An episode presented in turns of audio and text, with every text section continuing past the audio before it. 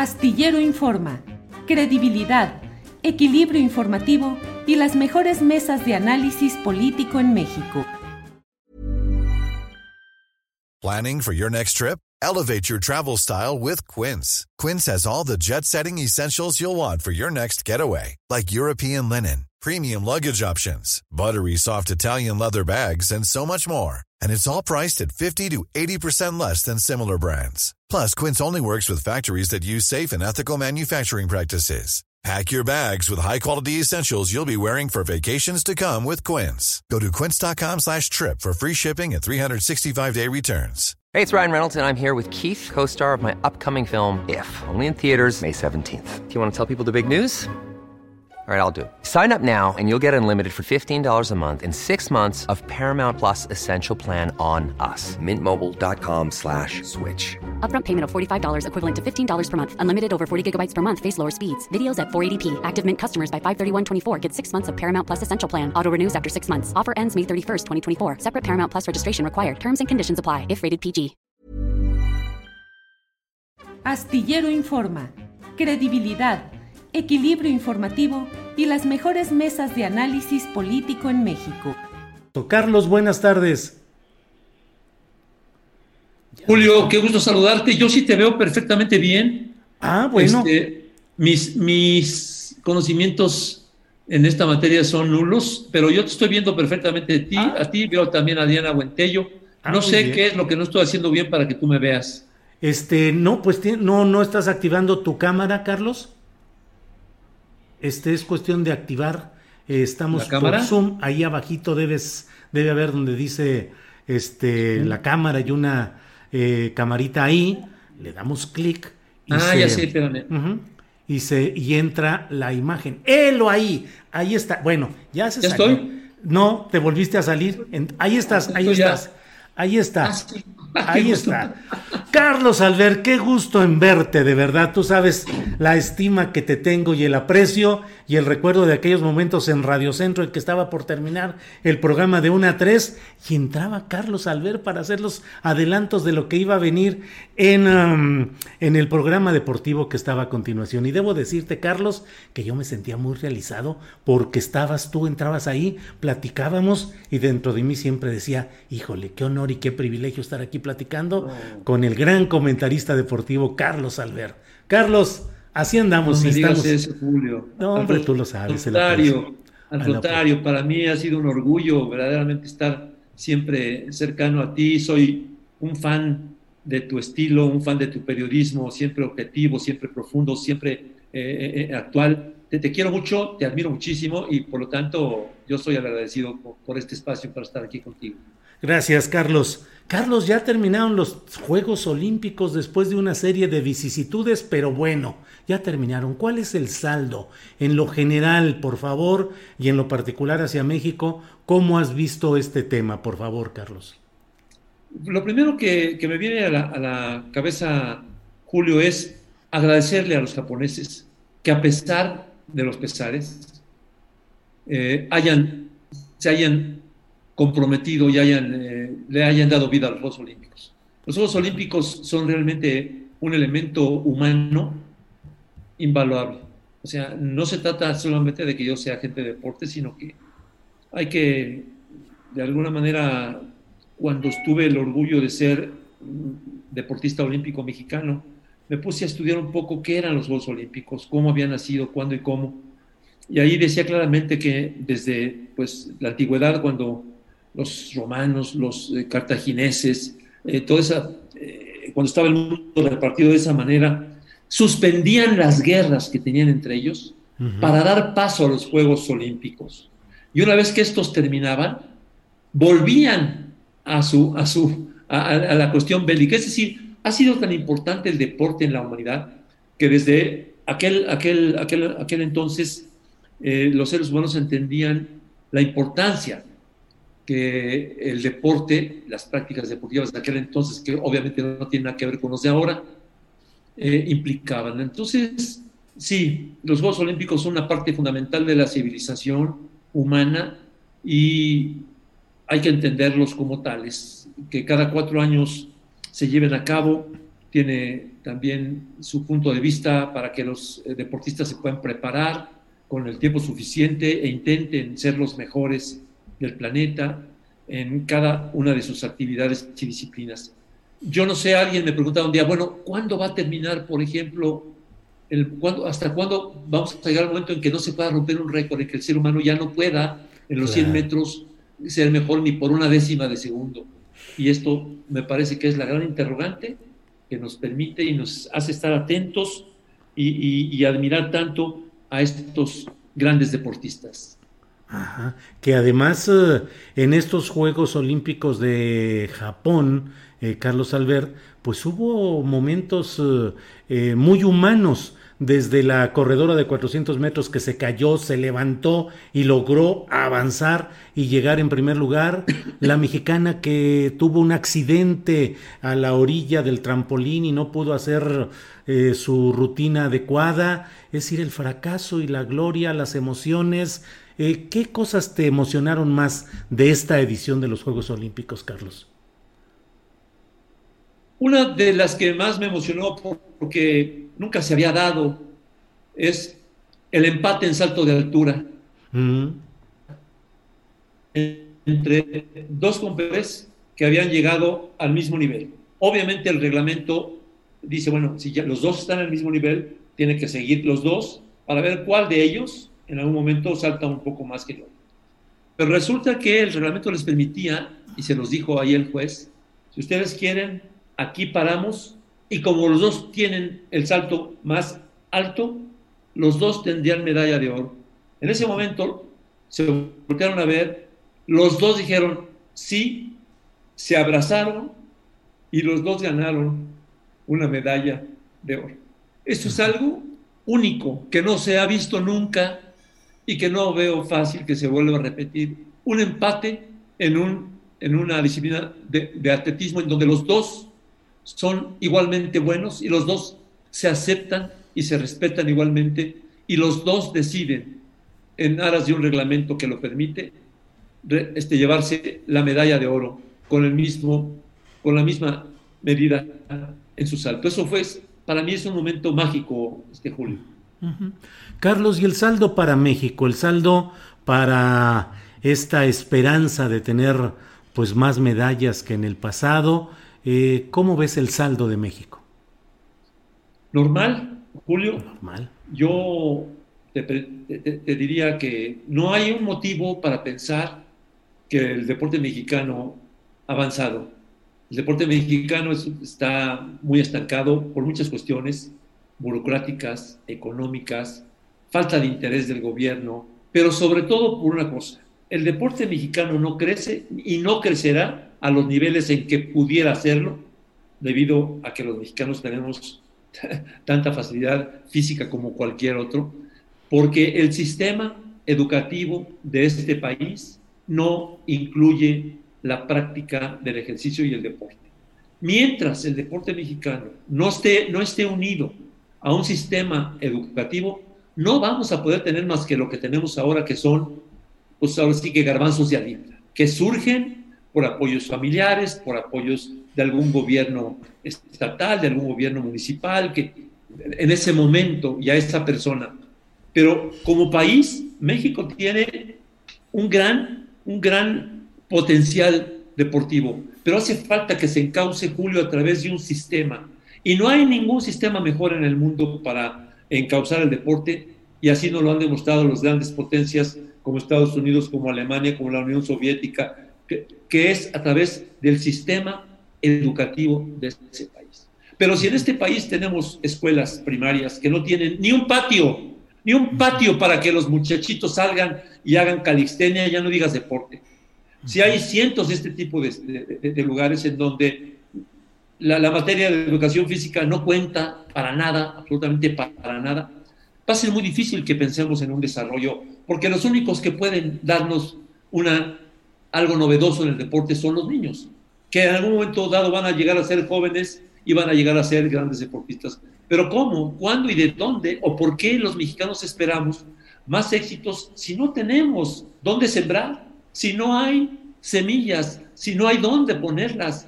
Este, Es, es increíble que el sistema educativo de México no tenga la materia de educación física como, al, como algo fundamental para que un individuo se llegue a desarrollar integralmente, Julio, perdón que, me estoy alargando mucho. No, no, no, no por favor, adelante. personal se llegue realmente a desarrollar, hace falta las dos cosas, cuerpo y espíritu. Es decir, nos tenemos que alimentar de los conocimientos, de la filosofía, de las ciencias, de la biología, etcétera. Pero tenemos también que desarrollar nuestro físico al parejo. Y no lo hacemos porque no hay dónde, porque no hay cómo. Te insisto, hay cientos, por no decir miles, de escuelas en este país que no tienen dos metros cuadrados para que sus alumnos salgan a hacer calistenia. Eso, esa es la realidad de nuestro deporte, de nuestro, de, del sistema educativo de México. No podemos, no podremos mientras eso no suceda. Carlos, eh, eh, de 2018 para acá ha habido la esperanza de que cambien muchas cosas en nuestro país, entre otras el manejo eh, desde el gobierno de la actividad deportiva a través particularmente de la CONADE. Hoy hay muchas voces que demandan la salida o la renuncia de Ana Guevara de la dirección de la CONADE y hay otras voces que señalan que no se han podido deshacer los casicazgos en federaciones, en clubes, en comités que tienen entrampado al deporte mexicano. ¿Qué opinas de estos temas en específico, Carlos, por favor? Estoy totalmente de acuerdo con que eso ha sucedido. Muchas de, muchos de, los, de las eh, asociaciones, de las federaciones, se han, se han convertido realmente en, pues, en un botín para ciertos personajes. Lo de Ana Gabriela Guevara, pues a mí también me preocupa porque siendo ella una deportista muy distinguida, eh, sabe perfectamente bien de lo que estamos hablando. Y yo creo que a ella le ha faltado este, dignidad, dignidad personal, porque si te llaman para que compongas algo, tú aceptas y dices, bueno, pero ahora necesito esto y esto y esto, y no te lo dan, pues te vas. Pero si Ana Gabriela Guevara se ha sostenido Hey, it's Ryan Reynolds, and I'm here with Keith, co star of my upcoming film, If, only in theaters, May 17th. Do you want to tell people the big news? All right, I'll do it. Sign up now and you'll get unlimited for $15 a month in six months of Paramount Plus Essential Plan on us. Mintmobile.com slash switch. Upfront payment of $45 equivalent to $15 per month. Unlimited over 40 gigabytes per month. Face lower speeds. Videos at 480p. Active Mint customers by 531.24 get six months of Paramount Plus Essential Plan. Auto renews after six months. Offer ends May 31st, 2024. Separate Paramount Plus registration required. Terms and conditions apply if rated PG. I'm Sandra, and I'm just the professional your small business was looking for. But you didn't hire me because you didn't use LinkedIn jobs. LinkedIn has professionals you can't find anywhere else, including those who aren't actively looking for a new job but might be open to the perfect role, like me. In a given month, over 70% of LinkedIn users don't visit other leading job sites. So if you're not looking on LinkedIn, you'll miss out on great candidates like Sandra. Start hiring professionals like a professional. Post your free job on linkedin.com/people today. Ah, contra todo y, y, a pesar de todo ahí es por algo. Y entonces su responsabilidad ya adquiere obviamente un, un, una, un dejo de pues, muy particular. Yo no creo que una persona que no esté de acuerdo con lo que está pasando pueda seguir en el puesto durante tantos años. Si Ana Gabriela Guevara tuviera dignidad y realmente quisiera el deporte, ya tendría que haber eh, renunciado. Para que alguien sin escrúpulos, sin antecedentes, sin haber hecho los esfuerzos que hizo ella para llegar a donde llegó, que fue indudablemente una gran, gran, gran, gran atleta, este, lo haga. Pero si tú tienes el deporte en tu alma, en tu corazón, si, si sabes que le debes tanto al deporte como tú, como tú le diste y te lo, te lo correspondió, no puedes seguir ahí diciendo, pues no me dan, pues no tengo, pues ¿sabes qué? Hay un límite para todo. Y Ana Gabriela Guevara lo ha superado y de ninguna manera se puede ahora quitar la responsabilidad de lo que está pasando en el deporte mexicano, que es, no está pasando absolutamente nada. Son, insisto, logros individuales, familiares, pero no son logros de un sistema deportivo de un país que nos hagan tener la ilusión de que no solamente se van a repetir, sino que van a ir en aumento. No, siempre tendremos tres, cuatro, cinco, por ahí cosas importantes, brillos, bronces, oros, pero serán cinco, seis que, que van a nacer del esfuerzo personal o familiar de una o cinco o diez personas. Pero somos, somos más de 100 millones de mexicanos. Carlos, muchas gracias por esta revisión de lo que ha sucedido en los Juegos Olímpicos y la participación mexicana en ellos. Y ahora paso a la pasión futbolera. Carlos, ¿qué significa esta salida de Leo Messi del Barcelona? Su llanto al anunciar que él quería seguir ahí y su eventual pase a otro club del cual muchos se mencionan, no sé si a estas horas ya esté formalizado, del Paris Saint Germain. ¿Cómo ves el tema de Leo Messi, eh, Carlos, por favor? Mira, qué bueno que lo tocas, eh, Julio, porque para mí es muy significativo, es emblemático. Yo siempre he sido defensor de los derechos del futbolista, pero eh, en este momento nos damos cuenta de que no se trata de, cantidades, ¿eh? porque tan esclavo es Messi, que es el jugador mejor pagado de la historia de este deporte en el mundo. Tan esclavo es él como uno de los jugadores mexicanos de cualquier equipo de segunda o tercera división, que no puede saltar a otro equipo porque no tiene su pase, porque no se lo dan, porque son, son esclavos de los dueños de los equipos y de la Federación Mexicana de Fútbol. Ese es un tema. Es un tema. O sea, ¿de qué sirve que Messi tenga, sea millonario si al tener que decidir si me quedo o no me quedo aquí, si me conviene o no me conviene, si voy o no voy, no tiene ni voz ni voto. El tipo está empantanado, como llora porque dice, pues es que no puedo hacer nada.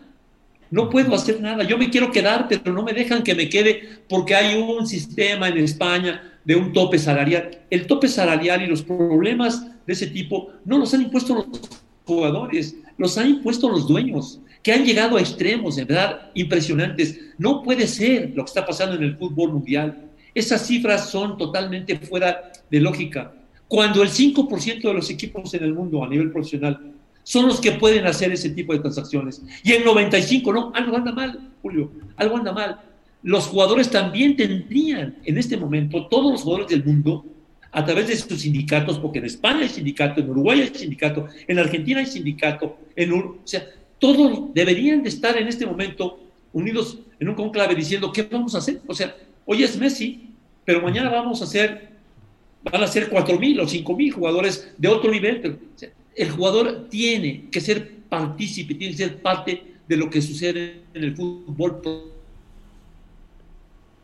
no es una vaca, no es un cerdo que compras y engordas y vendes. el futbolista es un ser humano que tiene familias, compromisos, situaciones. ¿Y sabes qué? Pero es culpa de ellos.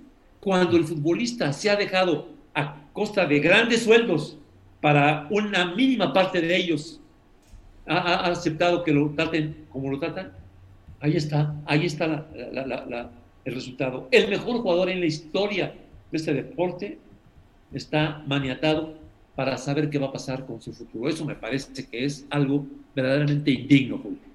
Sí, Carlos. Eh, y pues sí, la atención puesta en la maravilla, en la magia del fútbol, pensando en si Messi se reintegrará con Neymar en el PSG y si revivirán los momentos eh, de éxtasis deportivo que lograron tejer en el Barcelona, pero en el fondo lo que tú dices, desde el más encumbrado a jugador en términos económicos, hasta el que percibe un modesto sueldo en tercera división, segunda división, primera A, como le llamen, pues tienen ese derecho a ser tratados como humanos, pero jamás se ha podido en ninguno de, no hay ningún ejemplo que haya prosperado frente al poder de empresarios, anunciantes, televisoras, Carlos. Hay uno, hay uno que fue Bosman, que de, alguna manera en Europa fue el que le puso el cascabel al gato y que consiguió a través de las leyes de su país que, no lo trataran como, como quería, ¿no? Que sea tener voz y voto. Y te digo una cosa, y te lo digo con todo el orgullo y con toda la pasión que tengo en esto. Sí. Este, yo también lo conseguí en México. Sí, lo sé. Después de una lucha legal terrible, terrible, terrible, en la que Obviamente, bueno, me corrieron del fútbol, me amenazaron y lo que tú quieras y mandes. Al final del camino, la Corte decidió que yo tenía razón. Claro, para que yo hubiera podido darle fuerza a esta ley que ya surgió, pues tenía que haberla aprovechado mis compañeros, pero no quisieron. Ahí está la ley. En México hay una, una, este, una ley eh, que, surgió de mi demanda personal contra el equipo que, que, me, que corrió sin ningún, sin ningún este, argumento válido. Ahí está, la pueden utilizar los jugadores, los que quieran. Solamente que se necesita también que lo quieran hacer y que tengan un mínimo de dignidad. Y te lo digo, es quizá mi mayor logro como deportista no fue haber ganado unos Juegos Panamericanos, que tengo la medalla de oro, no fue haber asistido a unos Juegos Olímpicos como asistí en 64 a Tokio precisamente, este, no fue haber asistido a una Copa del Mundo, no. Mi mayor logro como deportista está en un papel escrito, en una ley, que le da al futbolista precisamente la personalidad legal para que no puedan abusar de él ni lo puedan utilizar a su manera. Y ahí está, nadie la aprovecha, pero pues eso, eso ya no es, es un asunto mío. Perdón por la presunción, pero me costó mi carrera. Me costó mi carrera cuando yo estaba en plenitud, cuando estaba en mi mejor momento futbolístico. Me corrieron del fútbol por exigir mis derechos. Los exigía yo, no a nombre mío, sino a nombre de todos, y ahí están. Pero lamentablemente te digo, para, se necesita que el futbolista entienda que hay cosas que el dinero no puede comprar.